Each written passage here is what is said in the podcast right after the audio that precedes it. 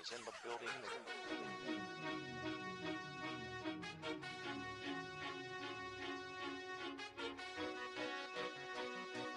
Fala galera do Hard Count, Brasa aqui, chegamos ao nosso sexto episódio.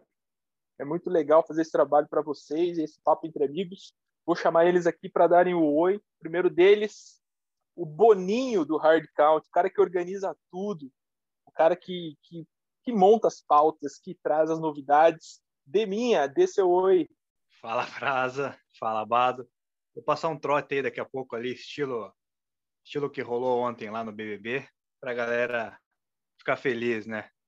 Bado, Fala, rapaziada. Bado, diga, diga seu oi. Tudo bem com vocês? Prontíssimo aqui para mais um episódio.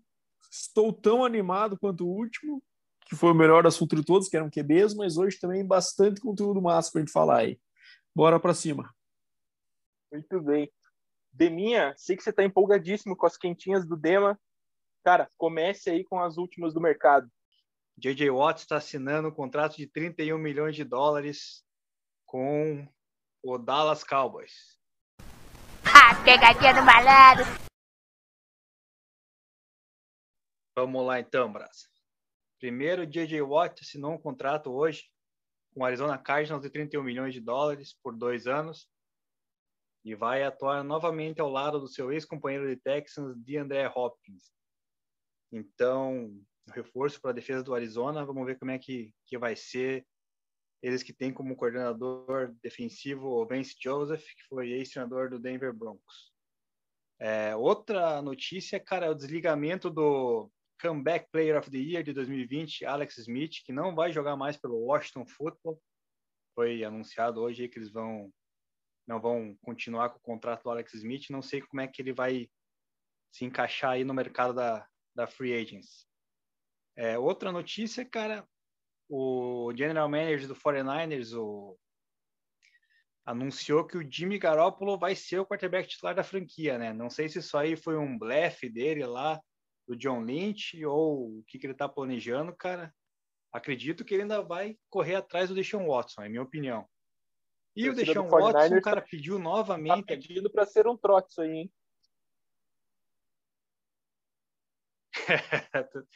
Vamos esperar, cara.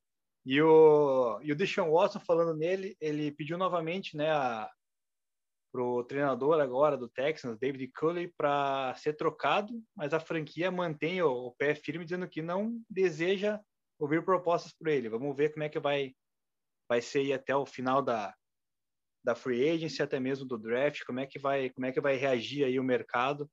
Eu acho que eles vão acabar cedendo no final das contas, cara. Muito bem, cara. Muito bem. Bado, tem alguma? É, só falando um pouquinho do Alex Smith e do Deshaun Watson, né? Acho que pro Alex Smith a tendência é ele conseguir alguma vaga de backup, só não vejo nenhum time colocando dinheiro nele para ser titular, né? A não ser que seja uma ponte rápida ali para um QB calouro que, que venha esse ano. Acho que isso abre as portas claras também para o Redskins ir atrás do QB no draft, né? E do Deshaun Watson, acho que é questão de tempo. Eu acho que é blefe mesmo. Eu acho que ele, se bater o pé, não tem muito o que fazer. Se o cara não quiser jogar, ele vai ficar tomando multa, o dinheiro não é problema para ele, até que ele arranje uma troca. A minha notícia aqui, eu vou só trazer uma curiosa que aconteceu essa semana, que foi a derrota de North Dakota State, né? um time que a gente falou, acabou falando bastante na semana passada aí, em função do Trey Lance, né, que é o QB que está na, nessa classe de QBs do, do próximo draft, e também do Carson Wentz, que é de lá, né, acabou tendo trocado eles perderam depois de 39 jogos. Então, é, eles jogam na conferência FCS, conferência de, um, de, uma divisão inferior, mas, como eu havia falado, eles são Alabama da FCS, né? então eles ganham tudo há anos já. E eles acabaram perdendo essa semana e quebraram essa sequência aí, né? Mas eu acho que não tira nenhum mérito do, do, que, do trabalho que eles têm feito aí. Imagino que eles devam se recuperar e não vão perder a hegemonia dessa conferência tão cedo, não. Muito bem, dá para dizer que o dedo de pântano do Bado funcionou. Mais uma vez, né? Muito bem. Então vamos entrar na nossa pauta, né, galera? A gente vai falar hoje de draft de novo e vamos falar de posições como wide receivers, tight ends, OLs e running backs. Então a gente vai começar com os wide receivers, mas hoje a gente vai fazer uma dinâmica que a gente vai daquele que está melhor ranqueado na nossa visão e aquele que a gente acredita que vai sair antes no draft e vamos fazer aquela análise nossa, né? O Deminha muito com os números, com as comparações que ele faz e o Bado com a sua análise crítica sobre sobre os talentos. Então, o primeiro cara, né, eu acho legal os nomes assim, cara, porque vai complica completamente aqui o apresentador, mas acho que eu vou acertar. O primeiro deles é o receiver Jamar, Jamar Chase. Acertei, Dema? Tá certo. Dessa vez não tem erro, cara. Jamar Chase, 20 anos, 1,83 de altura, da faculdade de LSU, que já revelou vários nomes aí, né, para a NFL, como ultimamente o Odell Beckham Jr., Jarvis Landry e o ano passado que foi escolhido no draft o Justin Jefferson, né? Então, falando um pouquinho dele, ele foi um quatro estrelas no ranking de recrutamento, teve uma, uma temporada espetacular em 2019, com 1.780 jardas e 20 TDs, sendo o alvo preferido do quarterback Joe Burrow. E no, na final de college contra o Clemson, ele recebeu 221 jardas e 2 TDs, né? Então, dá para ver que o cara tá, tá explicado por que ele tá ranqueado aí como top 3, digamos assim, da, da classe desse ano, né? No ano passado ele optou por não jogar a temporada e mas já está disponível para o draft aí, né? Então acredito que vai ser aí a primeira wide receiver a sair, até mesmo, mesmo antes da do, do ganhador do Heisman, que a gente vai falar um pouco depois.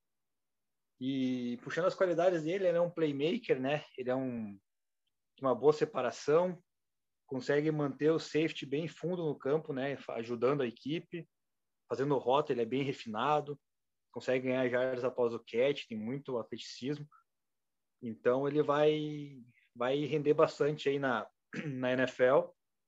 E a comparação que eu tenho dele ali, né, puxando alguém da, da NFL propriamente dito, alguns comparam ele com a Mari Cooper, cara, mas eu achei ele bem semelhante com com o Odell Beckham, vendo uns, uns vídeos aí até por ser da mesma escola, talvez a parte de treinamento ali seja meio parecida, né? Então, eu achei ele bem, bem pro lado do Odell, Odell Beckham Jr. aí. Não sei o que, que o Bado muito bom acha. É, Bado, é, eu... Oi? Eu tenho um carinho muito grande pelo Justin Jefferson, né? Eu, ele faz parte do meu time da dinastia aqui, um talento que eu pensei no primeiro ano. Eles chegaram a jogar juntos, né? Imagino o Chase e o Jefferson? Quem que, quem que na época saía melhor aí? Aproveitando. É, eu, eu acho que o Justin Jefferson era, era melhor, mas, cara, muito próximo, assim, sabe? É, primeiro que, assim, tanto eles dois, como a gente vai falar depois do Terrace Marshall também, para o receiver que deve sair cedo aí no primeiro, no, quem sabe até primeiro round, se tiver alguma situação, mas eles estão colhendo frutos daquele ataque sensacional do LSU com o Joe Burrow, né, de 2019, né? aquilo lá foi é, fora do comum, assim, e colocou esses caras muito em evidência. E o Jamar Chase ele tomou uma decisão que, para a gente, como torcedor, é difícil de aceitar, né, de não jogar o último ano, né, porque a gente sempre quer ver esses caras em ação, mas foi a correta, porque a tendência com a saída do Joe Burrow, com a saída do Clyde Edwards-Helaire, do Justin Jefferson, era que o nível do ataque da LSU caísse consideravelmente mesmo, né? E isso ia fazer com que os números dele declinassem e que com muito menos talento ao redor, né? Então, diante disso, acho que a decisão dele foi acertada. Ele é um cara de pacote completo, com rota muito polida, jarda depois do catch, ganha a bola 50-50, né? Aquela, aquela bola disputada. Então, ele é um cara que tem tudo para ser o primeiro realmente receiver selecionado do draft. E, e falando de estar à frente dessa dupla de Alabama aí que ele está falando na sequência, é, é um grande feito. Né? Então, é um cara aí que com certeza vai ser titular logo no começo do ano e em breve vai ser aqueles receivers que são a estrela do time, o receiver 1 disparado.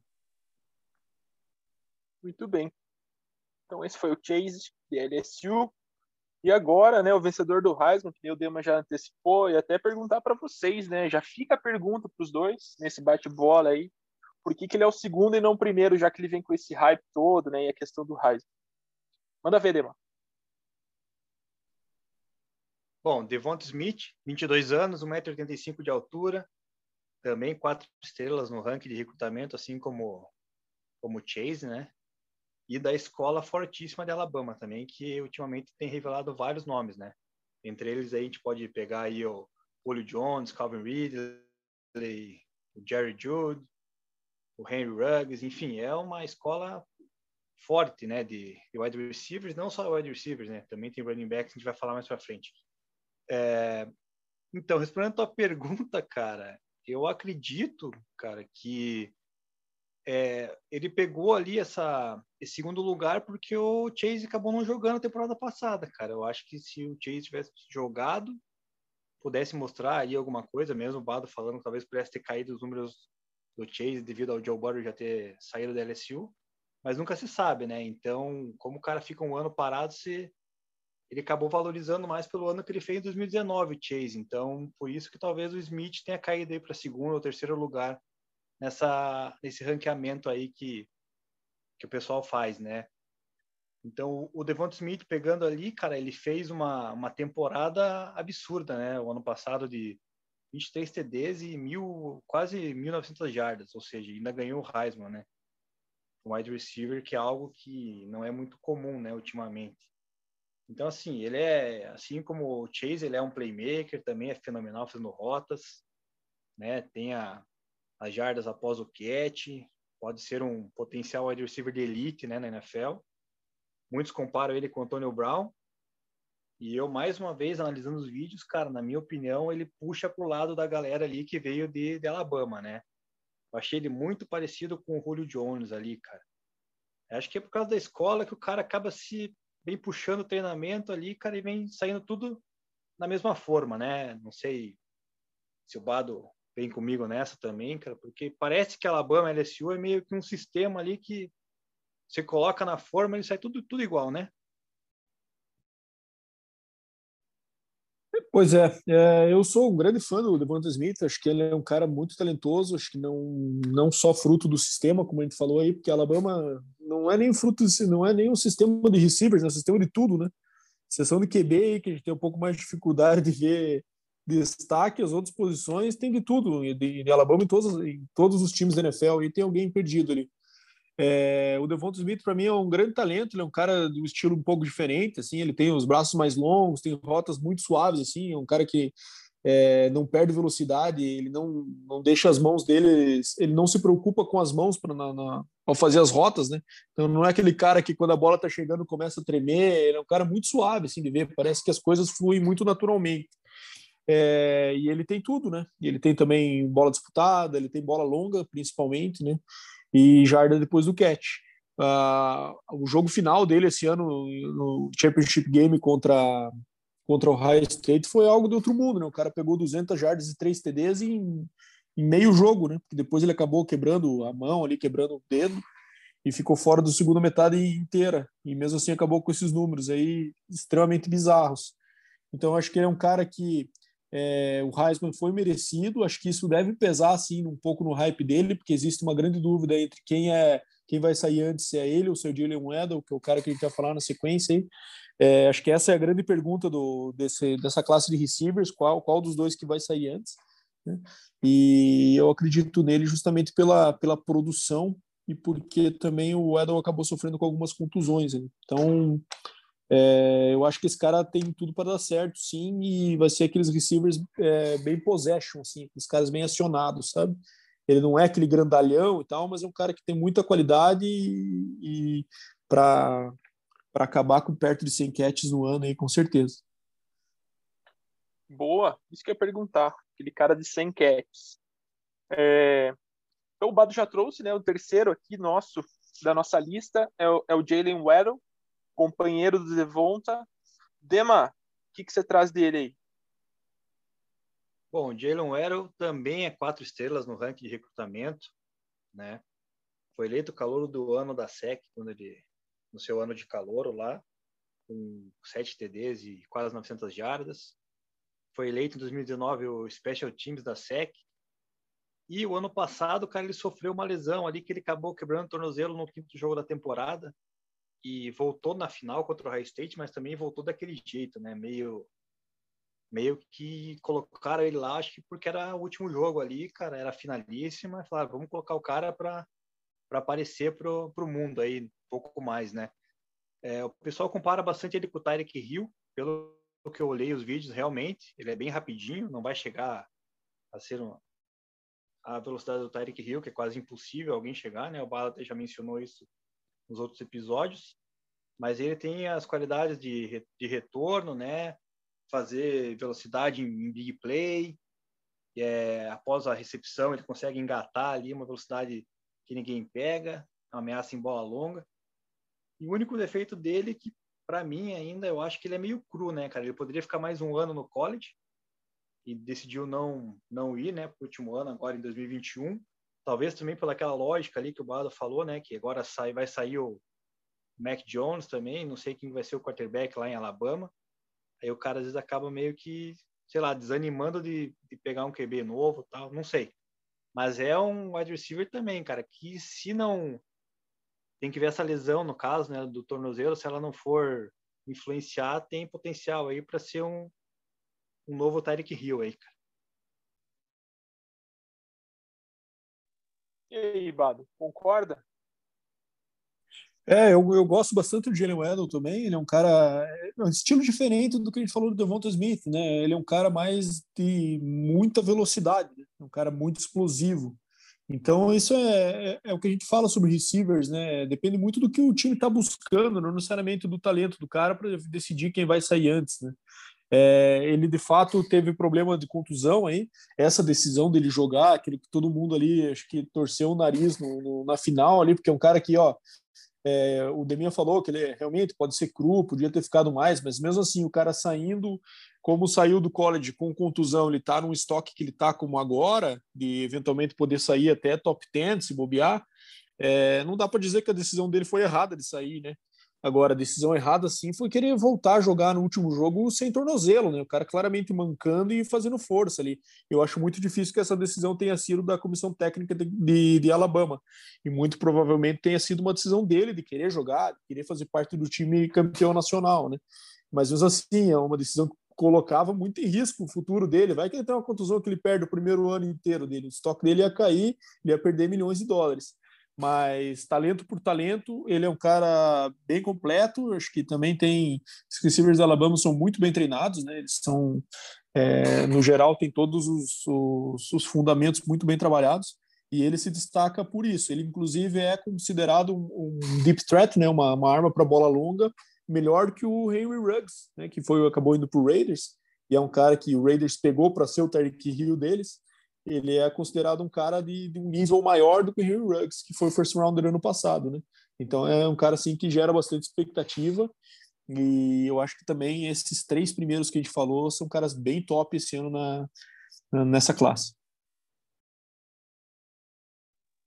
Muito bom, e bom ver uma classe assim cheia de talentos para essas posições, né, cara? Eu acho que são são posições que mudam o jogo num jeito dinâmico, assim, né? Como está se tornando o esporte cada vez mais dinâmico, cada vez mais passes rápidos, cada vez mais jogadas explosivas, assim, né? É, acho legal, me, me faz. É, eu gosto desse tipo de futebol americano. E agora, Dema, talvez eu erre, talvez eu precise de vocês aqui nessa quarta colocação aqui, que é o Kadarius Stoney. Kadarius Stoney. Vai me corrigindo aí, Dema, e já traz os dados dele, hein?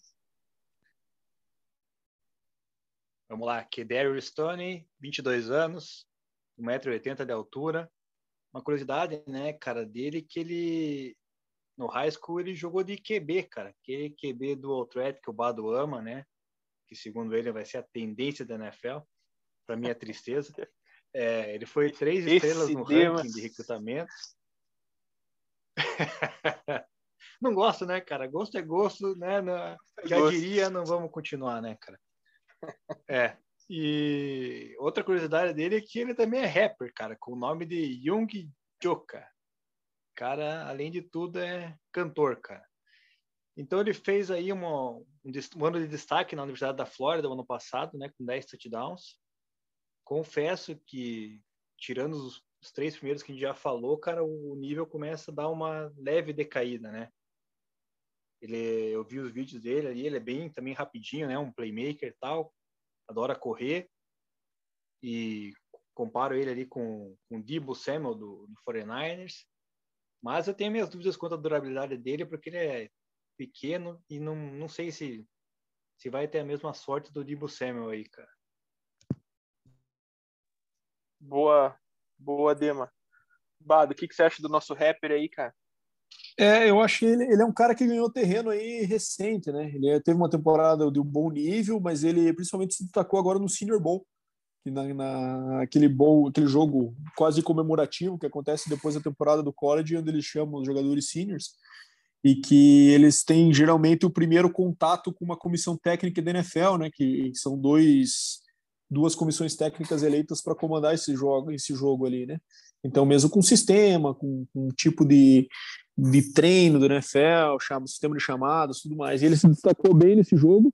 Ele é um cara assim que eu, eu não vejo ele como receiver 1 de um time, ele é um cara menorzinho, ele é um cara que vai que gosta muito daquelas jet sweeps, né? Pegar passe lateral, screen passes e ganhar jarda depois do catch. Ele depois está com a bola na mão, ele tem um talento parecido com o do running back, assim, de quebrar tecos. Ele é um cara bem, apesar de pequeno, é, é difícil de se derrubar, né? Mas eu acho que ele é mais um cara complementar, né? Um cara é um playmaker de talento raro, assim, mas te, se ele cair num time que já tem outras peças interessantes ele pode ser aquele complemento diferencial para tornar uma para levar uma equipe a outro nível, assim, sabe?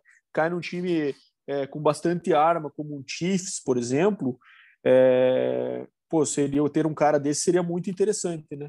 Então, assim, é, eu concordo com o Dema, cai bem o nível, depois que a gente falou dos três, dos três acima, mas ele tem espaço no primeiro round, provavelmente ali para a segunda metade do primeiro round, mais para o final, mas acho que alguém vai, principalmente esses times aí que já, já tem um ataque legal e querem elevar o nível, acho que faz muito sentido trazer um, esse cara para dentro. Boa. E fechando a nossa lista top 5 aqui de receivers, a gente tem o Ron Daly Moore. Dema, o que, que você diz do nosso cara e amigo de Purdue? Rondell Moore, 20 anos, novo, né, cara? Ele, quatro estrelas no ranking de recrutamento, ele tinha se comprometido com Texas, mas daí depois ele optou por Purdue. É, no primeiro jogo dele, cara, ele somou 313 jardas, cara, combinado. Estabeleceu o recorde lá da, da faculdade. Daí abriu os olhos em cima dele, acabou a temporada com 2.048 jardas combinadas, segundo maior número da história de Purdue. Foi nomeado calor do ano pela CBS Sports, isso em 2018. Em 2019 ele teve uma lesão que deixou ele fora de oito jogos da temporada. E agora, em 2020, cara, ele acabou optando por ficar fora por causa que a, a conferência dele não ia jogar, depois anunciou que ia voltar, e daí ele resolveu voltar para o time e jogou três jogos ali nos finais, cara. Mas é um cara também meio parecido ali, digamos assim, na questão de, de rapidez ali com, com o nosso amigo rapper, que a gente acabou de falar. Ele é um explosivo playmaker, né? Muito rápido, tem boa separação e consegue fazer uns momentos rápidos em quebra de rota, in and out. Comparam ele com o Sterling Shepard do Giants, né? Não sei se chega a tudo isso, mas também tem aquela, aquele ponto. Ele também é pequeno e não sei se a durabilidade dele para nível da NFL vai acabar vai acabar ficando boa. Bom, o Rondell Moore, de fato, é um cara de características mais parecidas com o que a gente falou agora do Kadar Stone, né? Ele era o dono do time lá em Purdue, que é um time não muito competitivo na conferência Big Ten, e é um cara que depende muito que coloquem a bola na mão dele em jogadas desenhadas, jogadas curtas, reverses, é, jet sweep, passes laterais, para que ele possa explodir com big plays, né? Ele fazia isso muito em Purdue, como os stats que o Deminha trouxe. É, ele tem o ponto de atenção quanto à estatura, né? E ele segue na luta aí como candidato a sair como quinto receiver selecionado nesse draft, né? É o, mais, é o que a gente entende que é o mais provável de acontecer. Mas quando chega nessa, nessa fase do draft, principalmente o final do first round ali, é um negócio que é muito mais sistema e feeling pelo jogador do que de fato produção e talento dele. Né? A gente viu, por exemplo, o Brandon Ayuk saindo ano passado, que era um cara que, que muitos não consideravam é, fazer parte do first round, sendo escolhido e tendo um rendimento bom, porque o Flanelis viu características nele que faziam sentido em relação ao sistema, né? Então a gente tem outros caras aí também, como o Tutu Eto, o Rashad Bateman, é, o Terrence Marshall da LSU, é, que podem vir a ser selecionados na frente do Rondell Moore e ter carreiras melhores do que ele, né? É por isso que aqui a gente sempre coloca isso, né? São visões do que a gente entende como é, o cara que, que tem mais talento para esse momento. Mas não necessariamente essa vai ser é, a ordem, porque depende muito da, do gosto de cada time, digamos assim. E pessoal, encerramos agora a nossa lista de receivers. Vamos entrar então agora, vamos falar de Tyrants e OLs, né, galera? A gente começa falando aí, segundo o que o Bado trouxe pra gente na nossa reunião de pauta, o Kyle Pitts, primeiro, o primeiro Tyrande que vai sair, dizem, né, algumas pessoas dizem, né, estudiosos, especialistas dizem que talvez seja o segundo melhor talento do draft só atrás do Sunshine do, do Trevor Lawrence. E aí, Dema, o que, que você traz? Quais são os números desse cara? Bom, Kyle Pitts, 20 anos e 1,98 de altura, bem alto, né? Ele se comprometeu com a Flórida, quatro estrelas no ranking de recrutamento. Tem muitas qualidades, né? Como recebedor, né? Espetacular é, no mismatch, atlético, rápido para jogar de wide receiver, tem a velocidade de separação, faz muito bem rotas, um grande alvo, né, na red zone. E o defeito dele é que não é um bloqueador, né, de força. Então, assim, muita gente comparou ele com o Kelsey, né, relacionado a Tyrant. Cara, eu já pego e já puxo ele mais para wide receiver, na verdade, pela altura, pela maneira que eu vi ele jogando nos vídeos. Parece muito com Calvin Johnson, né, cara? Todo mundo conhece o Megatron aí. Cara totalmente atlético, muito rápido. Eu acho que o Kyle Pitts vai mais nessa linha aí, cara. Não vai fazer muito a de, de Tyrande, não, cara. É, o Kyle Pitts é o caso do. Bom, essa classe de Tyrands é basicamente a classe de um homem só, né? É, o Pitts, de fato, é um cara que é um talento único e provavelmente sai top 10. É, de fato, como a gente falou, é é, ele é tido como o segundo melhor talento desse draft. Jogou numa conferência muito forte, que é a SEC por Flórida, né? E mesmo assim ninguém conseguiu cobrir ele. Então ele é muito veloz, tem aquela questão de raio de catch, né? Área de recepção que ele tem, que ele é um cara muito com braços muito longos, muito comprido. Então isso também facilita para o QB. E ele corre rota como receiver, como o Deminha comentou. E é difícil ver um Tyrene ganhando as costas dos safeties, assim, rotas posto, por exemplo. Ele é um cara que consegue ganhar o fundo. Difícil a gente ver Tyrants fazendo isso, né? Então ele é aquele cara que traz problema de matchup para qualquer defesa, né? Até por isso eu não vejo qual é muita vantagem ele ser mudado para receiver, né?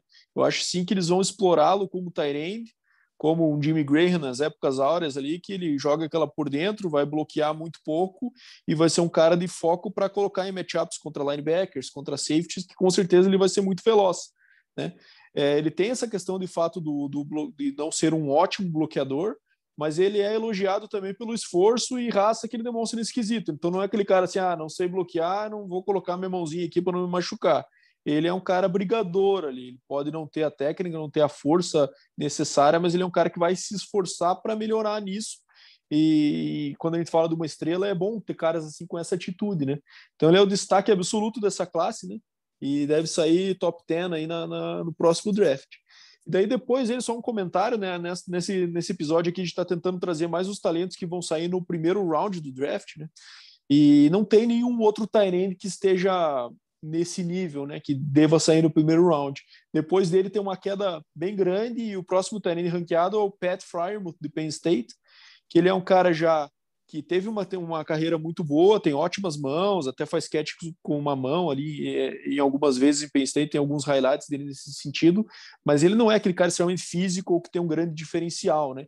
Que cara que cair no sistema certo, ganhar oportunidade e for bem treinado, ele pode render assim como o próximo da lista, que seria o nosso amigo Brevin Jordan da DU, né? DU é uma, uma faculdade que tem, tem muita tradição em Tyrands, né? Jeremy Schock, Greg Olsen, entre outros. É, ele também é um cara que você vê vídeos dele, não é nada um diferencial, assim, mas pode ser um talento sólido também, virar um titular ao longo dos anos aí com, com, uma, com um bom treinamento e cair na comissão técnica correta. Então, essa classe de talentos, de fato, é Kyle Pitts e o resto coadjuvantes bem inferiores aí, mas eu acho que a tendência é o Kyle Pitts ter uma carreira bem sólida, porque esse tipo de talento costuma ser bem valioso aí para os times, né? Boa. O Bado já matou a charada do Tyrande, né? Essa, esse gap que tem entre o primeiro e o segundo e o terceiro. E por isso que a gente selecionou esses, né? Que nem o Bado falou, a gente tá focado muito no primeiro round. É, e agora vamos entrar nos OLs, então, né? E começar por esse nome aqui, né, Dema? Penay Sewell. É ele o primeiro que vai sair?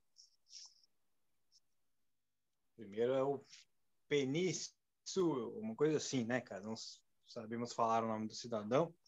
Um cidadão de Samoa Americana, cara. Nasceu em Malai, Malaimi. Tem 1,98 e 20 anos, é, e 20 anos, é no, novo, né?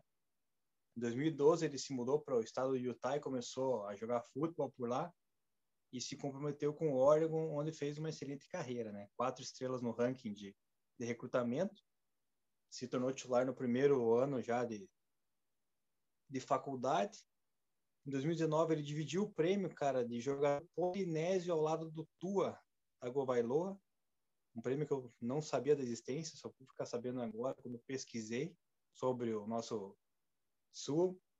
E em 2020 ele não jogou devido à pandemia do Covid. Mas mesmo assim é o principal L no draft de 2021, né? Tem muita qualidade ali com produção de passe, sustentando bloqueio, controlando os defensores, né?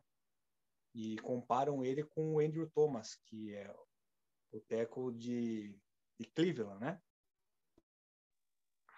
Boa. E Bado, aproveitando aí, cara, até para quem está chegando agora no mundo do futebol também, galera entender o porquê dessa valorização do OL, né? Porque você vê em alguns anos aí que a classe da, das, das skill positions, né, dos receivers, dos running backs, os running backs agora mais para nessa atual era eles saem lá para mais para baixo um pouco, né? É um ou outro que vem ali nas primeiras posições do draft, né?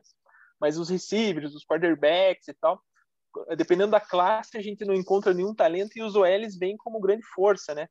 É, também nessa tua explicação aí sobre o Sil, eu também traz um pouquinho para a gente disso aí, trazer para a galera o porquê dessa importância toda.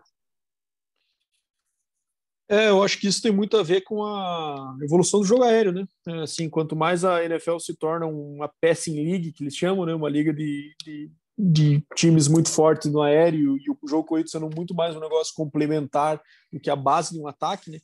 é, excelentes protetores, como é o caso do Sewell, eles ganham muito valor, né? Isso vem acontecendo ao longo dos anos aí, e ele é o cara, aquele, aquele típico Tyrande gigante e extremamente atlético, né?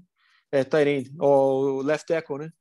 Uhum. Gigante e muito atlético. Então é um cara que ele, você pode ser aquele plug and play que eles falam ali no teu left tackle e vai garantir a proteção do teu QB que no geral é, é o maior tesouro da franquia ali, né, na questão de dinheiro investido, né? Então ele é, de fato, eu acho que para ele ele tomou a decisão de não jogar esse ano, faria muito bem a evolução é, de mais um ano jogando college football para a OL, isso faz diferença, assim, um pouco mais de experiência, né? Diferente de outras posições que você tem muito mais a perder jogando mais. Eu acho que para a OL essa é uma evolução de, de, de fundamentos tudo mais. É, eu acho que isso fez com que ele possa escorregar um pouco, né? Ele, ele antes era cogitado top 5, até é, top 2 em alguns momentos. Mas eu acho que primeira metade do first round para ele é garantido, né? O jogo corrido dele, o bloqueio para jogo corrido não era o mesmo nível da produção de passe, né? Mas eu acho que ele tem tudo para ser o primeiro e o grande destaque dessa classe de OLs aí, né? É, essa classe está muito dividida em tackles puros e caras versáteis, né? Acho que não tem aquele cara que seja um guard, como era o, o Quinton Nelson, por exemplo, uns anos atrás, que a gente sabia que ia ser um guard monstrengo. Essa classe está muito mais dividida assim, caras que são puros tackles ou que podem jogar em mais de uma e serem versáteis, né? como os próximos da lista que a gente vai comentar. Boa. Dema, segundo da lista dos OLs aqui é o Slater, Rashon Slater. Que time que ele é, cara? De onde que ele vem? que come. Rashon Slater, né? Ele tem 1,91m, veio de Northwestern, uma faculdade não muito, pelo menos para mim, não muito conhecida, né? O único cara que conheço dessa faculdade é um tal de. Como é que é o nome do cara lá? Que jogou no Joinville, cara, na nossa época. Alguém lembra o nome dele, não? Cornerback? Não. O L? running back? Deont, Deont, Deont Battle? ah, Deont Battle. Ah, é. Ele era do Northwest, não lembrar. Tinha o Jason Tate, agora eu lembrei. Ele Deont Battle. Faculdade. Eu, lembro, de, eu lembro, eu lembro dessa faculdade desse cara aí, porque eu lembro que na época eu tentei recrutar ele lá para o nosso time e acabou não dando certo, né? Mas enfim, é, o Rashawn Slater tem três estrelas no ranking e iniciou como right tackle no, nos 12 jogos do time né, na sua temporada de calouro e foi eleito também o calouro da nação pelo Pro Football Focus. E no terceiro ano dele não cedeu nenhum sec em um dos jogos, ou seja, um excelente atleta, né? Dizem que ele é bem versátil, muito rápido para um OL, consegue manter o bloqueio. E o defeito dele é que ele é um pouco pequeno, né? E tem dificuldade de manter o defensor ali longe da, da bola, né? Digamos assim. Então, comparam ele com o Kevin Bishop, que eu acho que é do Jets, né? O, o tackle do Jets. É, o Rashawn, o Rashawn Slater é um cara é, bastante versátil, né? Ele se destacou como left tackle em Northwestern, que o Northwestern de fato é uma faculdade que vem é, ganhando espaço. Ele tem um coach muito bom lá que é o Pat Fitzgerald, inclusive está sendo cogitado para a NFL nos próximos anos aí, que está transformando esse programa no programa elite. Ele inclusive tendo disputado o título da Big Ten nos últimos anos aí, que era bem bem raro ultimamente, é, nos últimos anos. É, a questão do Rashawn Slater é isso. Ele teve uma, uma carreira muito boa em Northwestern, ele tem técnica, tem um footwork muito refinado. A questão dele é tamanho, né? Porque ele não é aquele cara gigantesco que vai arrastar os seres humanos para onde eles quiserem, né? Então ele é um cara muito refinado tecnicamente, mas que não tem um, o tamanho que é considerado ideal para os padrões de tackle do NFL, né? Então isso gera dúvida nos times, né? Porque você vai selecionar um cara pensando que ele vai ser teu left tackle e depois você acaba tendo que colocá-lo como guard, você acabou investindo muito dinheiro numa posição que não necessariamente vai ser mais importante da tua OL, né? Então acho que essa é a grande dúvida, porque o talento está lá. Eu acho que sim, ele tem potencial, mesmo que ele vá jogar de guard para ser um, um, Pro Bowl de, de, de guard, mas eu, é, a do, grande dúvida é quanto essa questão do tamanho vai fazer ele, ele escorregar mais para baixo nesse draft aí. É, ele também pode jogar de center, então é muito versátil, isso geralmente conta a favor, né? É, então, muito por essa versatilidade, ele está ranqueado como segundo nessa lista, sabe? Porque vai ter times que se interessem para ter um cara com que possa jogar em, em três, quatro, cinco posições da OL para eventuais contusões e tudo mais. Né? Isso com certeza faz a diferença. Muito bem. Então vamos para o terceiro colocado dos OLs aqui, que é o Alija Vera Tucker. Acho que acertei, Dema. Exatamente. O Vera Tucker, natural de Oakland, fez a sua carreira na USC, 1,93 de altura, quatro estrelas no ranking do, de recrutamento. E ele pode jogar tanto como teco quanto, quanto aliás, jogou né, tanto como teco como como DL na, na USC, né? Ele iniciou como reserva no, no seu ano de, de calor, mas logo ganhou posição e o ano passado acabou não jogando devido à pandemia, né? Porque a PEC 12 ela acabou adiando a temporada. Mas daí no final do, do ano eles resolveram voltar lá, teve uma uma, uma revisão lá no, nos conceitos dele e ele acabou jogando no finalzinho da temporada reduzida da USC. Ele foi nomeado, né, o first team da PEC 12 e ele é bem versátil, ele pode atuar como guard, como teco, ele pode, ele, ele, é rápido, né? Tem boa recuperação também quando perde às vezes o, o defensor e consegue avançar muito rápido para o segundo nível. Então acredito que possa dar, dar certo aí na na NFL aí o nosso amigo Vera Tucker. É, o Vera Tucker eu acho que é um caso que muito provavelmente vai ser guard mesmo, sabe? Mas um guard com bastante técnica, assim. É, eu acho que ele, de fato, ele também não é um cara extremamente gigante, né? Que vá conseguir arrastar muita gente, mas ele tem técnica suficiente para impedir o tackle que, que o torna bastante eficiente, né? É, ele também tem uma situação parecida com o Slater nesse, nesse ponto de versatilidade, então é muito provável que ele de fato consiga uma vaguinha aí no, no primeiro round ainda, né? É, e ele tem bastante potencial como protetor de passe, né? Então ele teve essa experiência de ter jogado de tackle, ter jogado de guard, e ele se destaca bastante por essa questão de movimentação, velocidade e agilidade, né? Aquele, aquele cara que é o, o coelhinho da Duracell lá, né? Não para de mexer as pernas até o final e consegue com isso bastante, é, enfim, muita efetividade nos seus bloqueios. Então, eu acho que sim, ele é o terceiro que, que deve sair e, e muito provavelmente deva jogar de guard. Muito bem. Então vamos para o quarto colocado, Christian Darrisol. É isso, Dema? Só tô confirmando todos os nomes aqui. Ninguém, não veio nenhum John Smith hoje ainda. Não veio nada fácil, né? Tudo, tudo nome complicado. Querem derrubar o apresentador aí. Pois é, o Christian, o Christian Darson, ele três estrelas no ranking, atuou por Virginia Tech, foi titular nos três anos que, que jogou por lá. Então ele tem um excelente skill set, altura, peso, comprimento, bom atleta, rápido para chegar no segundo nível, né? E a única dificuldade dele ainda é que ele precisa blo o bloqueio precisa fazer alguns ajustes e tentar finalizar o defensor quando ele está controlando ele ali né, na, na hora do, das trincheiras, né? Mas também ele comparam ele com o Russell foi não sei se ainda está lá em Seattle, né? Ah, não, acho que agora está no, no Arizona, né? O. Então, Carolina é... Panthers, o Russell Kuhn. Carolina. Então, ele, o cara, o Kuhn foi muito muito elogiado aí desde a época que foi draftado, né? Então, para o cara ter essa comparação, acredito que ele possa colher bons, bons frutos aí na NFL ainda. É, eu acho também. Eu, eu acho que a comparação faz muito sentido. Ele é aquele cara que é o, como a gente falou do, do Cyril, né? É o puro teco, né? É, não é um cara que vai poder jogar em outras posições, na minha opinião. É, a comparação com o Russell Kung faz sentido porque ele é um cara que não é extremamente físico, então não é aquele cara neste assim que vai sair é, arrastando pessoas do jogo corrido, mas é um cara muito técnico e, um, e tem um excelente drop ali para proteger o QB. Né?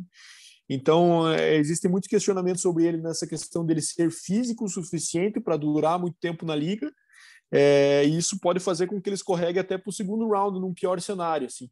Mas, geralmente, tackles são artigos de luxo, né? E, e o Russell Kung, aí, é, essa comparação, ele já está há 11 anos na liga, né?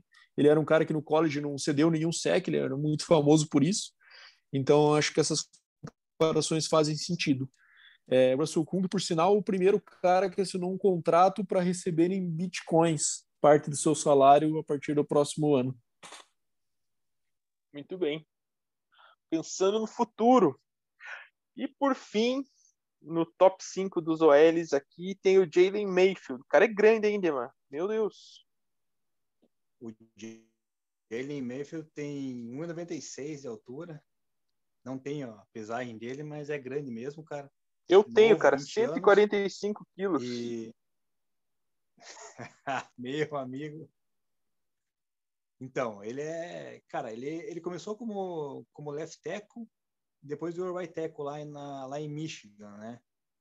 Ele recebeu várias menções ali, honrosas da Big, Big Ten. E foi o único L, eu acho, que conseguiu parar o Chase Young em 2019, cara. Ele conseguiu dominar nas trincheiras o Chase Young né? Todo mundo conhece Chase Young aí, excelente defensive end que está no, no Washington. Então, assim, se o cara conseguiu parar o Chase Young, pouca coisa ele não é, né? Então a gente confia nas qualidades dele ali de, de protetor no passe, né? De conseguir fazer um bloqueio na corrida, manter os bloqueios, né? Importante.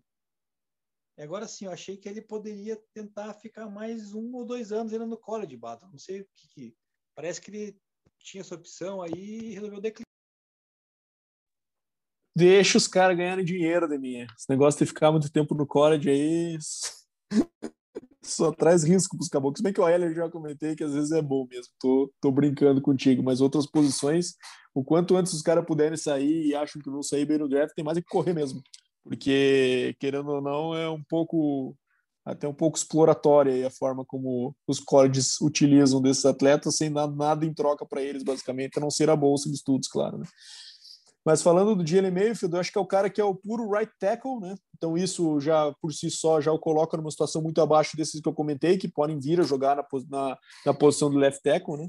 Então geralmente os times não investem muito alto para ter um right tackle, mas é um cara muito sólido, é, força, equilíbrio, ele não tem aquela agilidade, explosão elite, né? Mas é consistente o suficiente para ser titular como right tackle do time que selecioná-lo na primeira na primeira semana da temporada. Acho que é um cara que é bem plug and play ali, que ele pode chegar e já já tomar conta dessa posição. Então acho que é um cara que pode beirar assim o first round ali no final. é, de um time que esteja precisando de um right tackle. Boa, boa. Fechamos aqui a questão dos linhas. E vamos voltar aqui para uma skill position que todo mundo gosta, uma posição charmosa, galera do fantasy.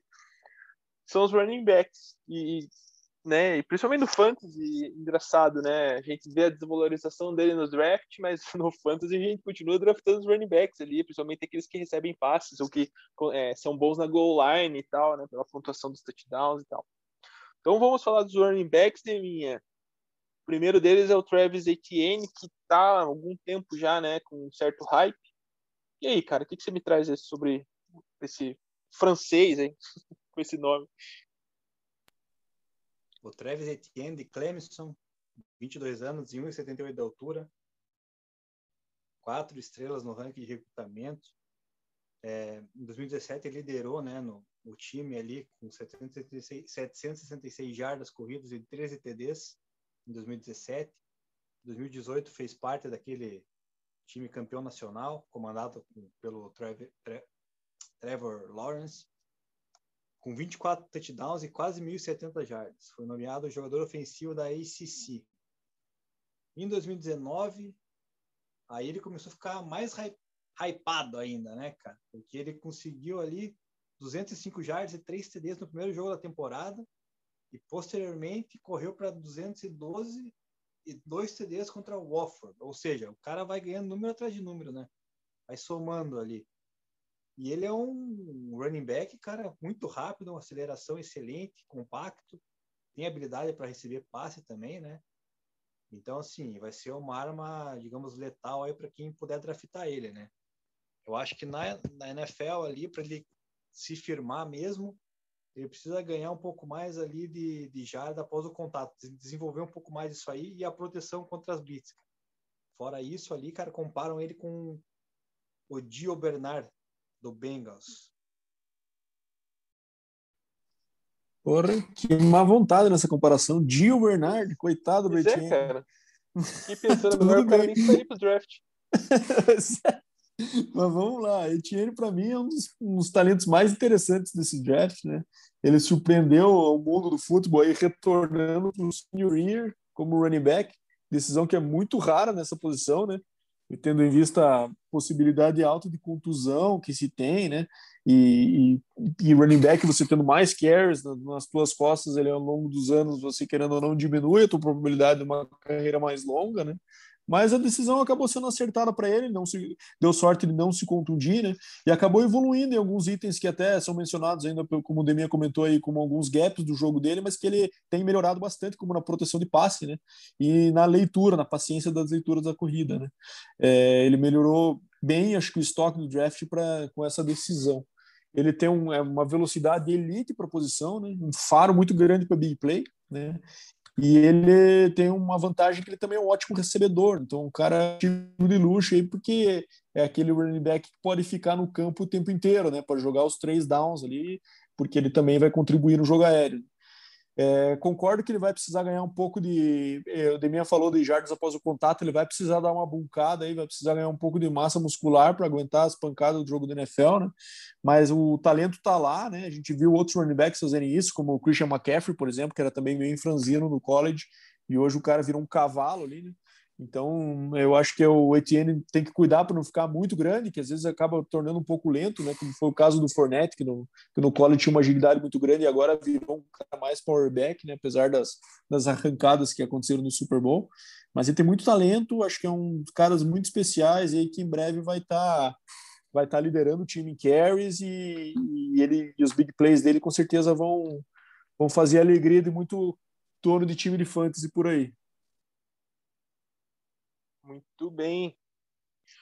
Então vamos para o nosso segundo colocado, que esse é complicado também, hein, Dema? Nadir Harris. Esse mesmo?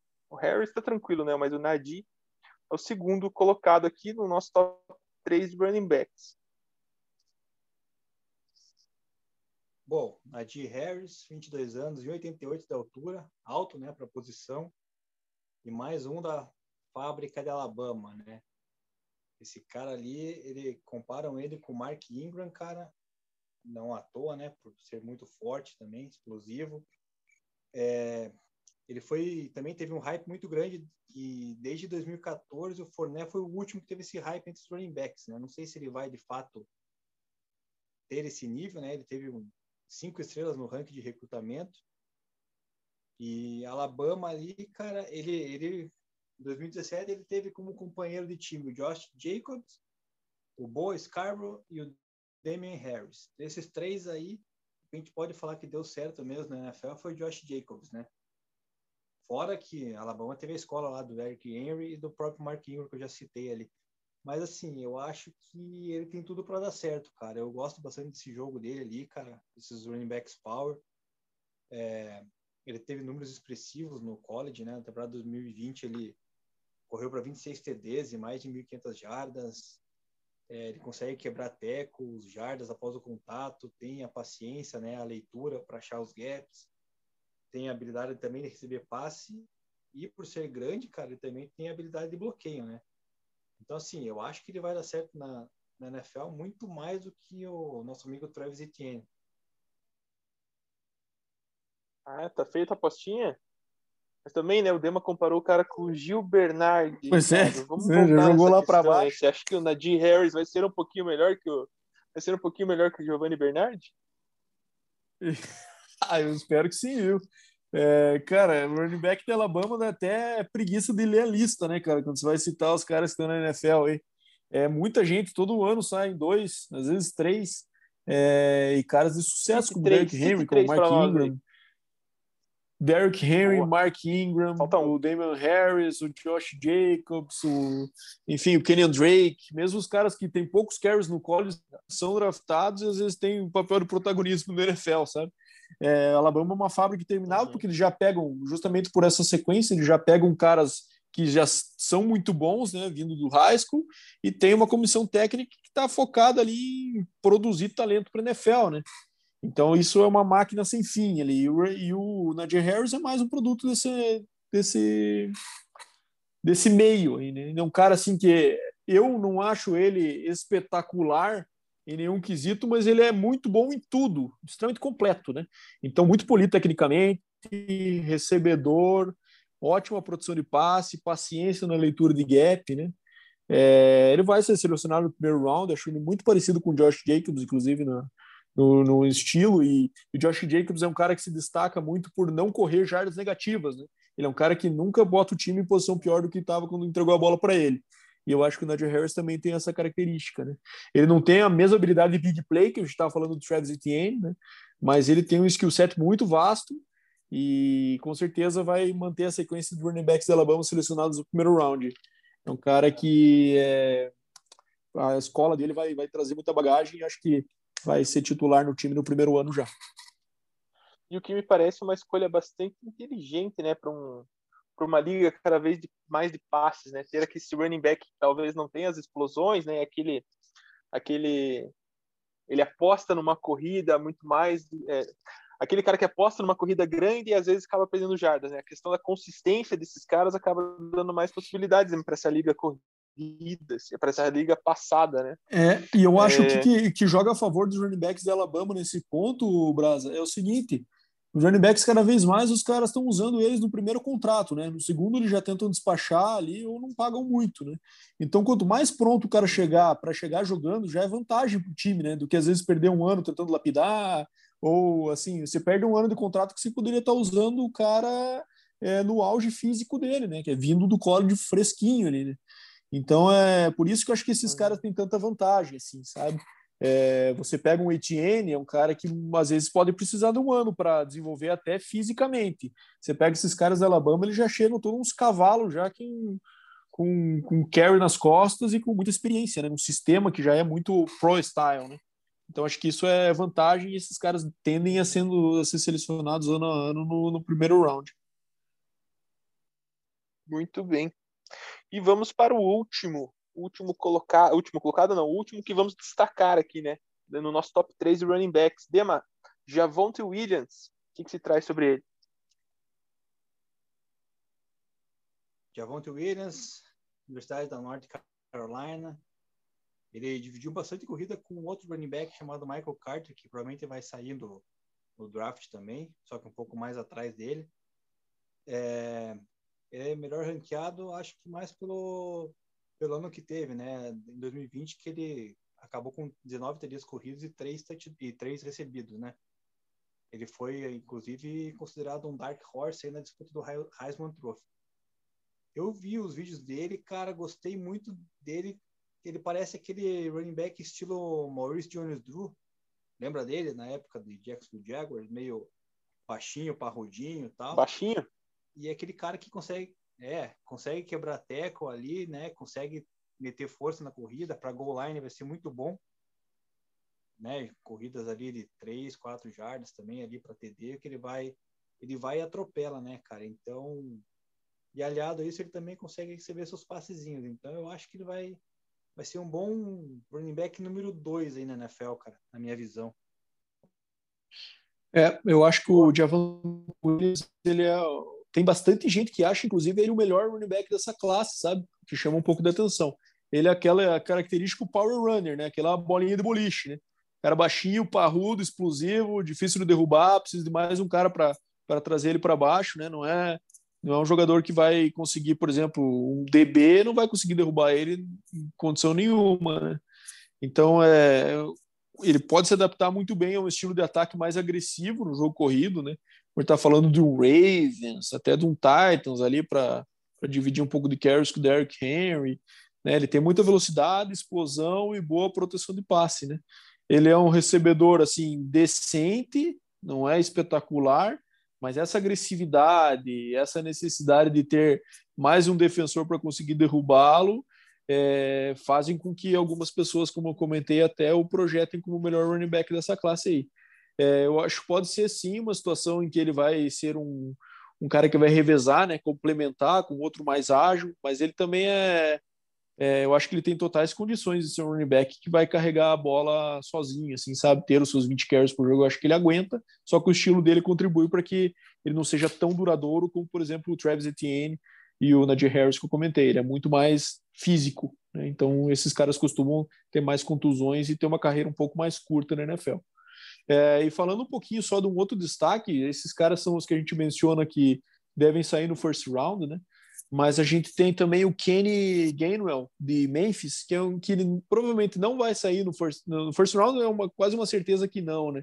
Mas ele pode muito bem ser aqueles running backs que são selecionados no segundo round e acabam se tornando titulares, né? Como os casos mais famosos que a gente conhece, ele chama Coy, Le'Veon Bell no passado, né? Então, aquele cara que pode trazer muito valor, às vezes, por uma pique ali um pouco mais tarde e acabar trazendo um running back titular de, de bastante talento, né? Então, é, esse cara me chamou bastante atenção nos vídeos que a gente viu aí, né, sobre, sobre esses highlights. E, e ele, ele caiu um pouco na, no, por não ter jogado esse ano, mas é um cara bem especial que eu acho que pode surpreender também. Muito bem. Então, fechamos a nossa lista aqui. Foi muito legal ouvir isso. Eu espero que a galera aí do Fantasy tenha anotado nossas dicas aí de roubos nesse draft nas próximas na próxima temporada. Dema, você tem alguma última, última notícia, alguma coisa aí para fechar essa tua participação de hoje? Não, cara, hoje não, não teve nenhum nenhuma breaking news aí, cara. Encerro por aqui, cara. Um abraço a todos e espero que estejam curtindo aí. E agora quero ouvir também a despedida do nosso amigo Bado.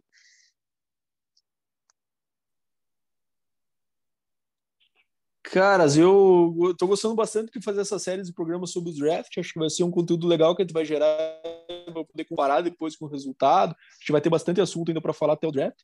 Chegando mais próximo, a gente vai tentar fazer algumas outras projeções também. Mas uh, fica a nossa opinião aí, que vai ficar gravado nos nossos, nos nossos episódios e espero que, que contribuam para vocês aí, tanto para conhecer mais durante o draft, como também nos seus drafts de fantasy e outros, e outros momentos aí. Valeu, rapaziada. Obrigado. Foi um prazer mais uma vez. Hein? Muito bem. E vamos fazer isso mesmo. Depois dos draft, depois do draft ou depois da temporada, vamos revisitar o que a gente falou e ver o que a gente acertou, o que enterrou. Até para a gente para os próximos anos e melhorando nossos palpites também, né? Mas é isso aí, galera. Obrigado para você que chegou até o final aqui com a gente. Semana que vem tem mais. Então, cada vez mais com mais informação aqui sobre o futebol americano com vocês. Beleza? Um grande abraço para vocês e até a próxima.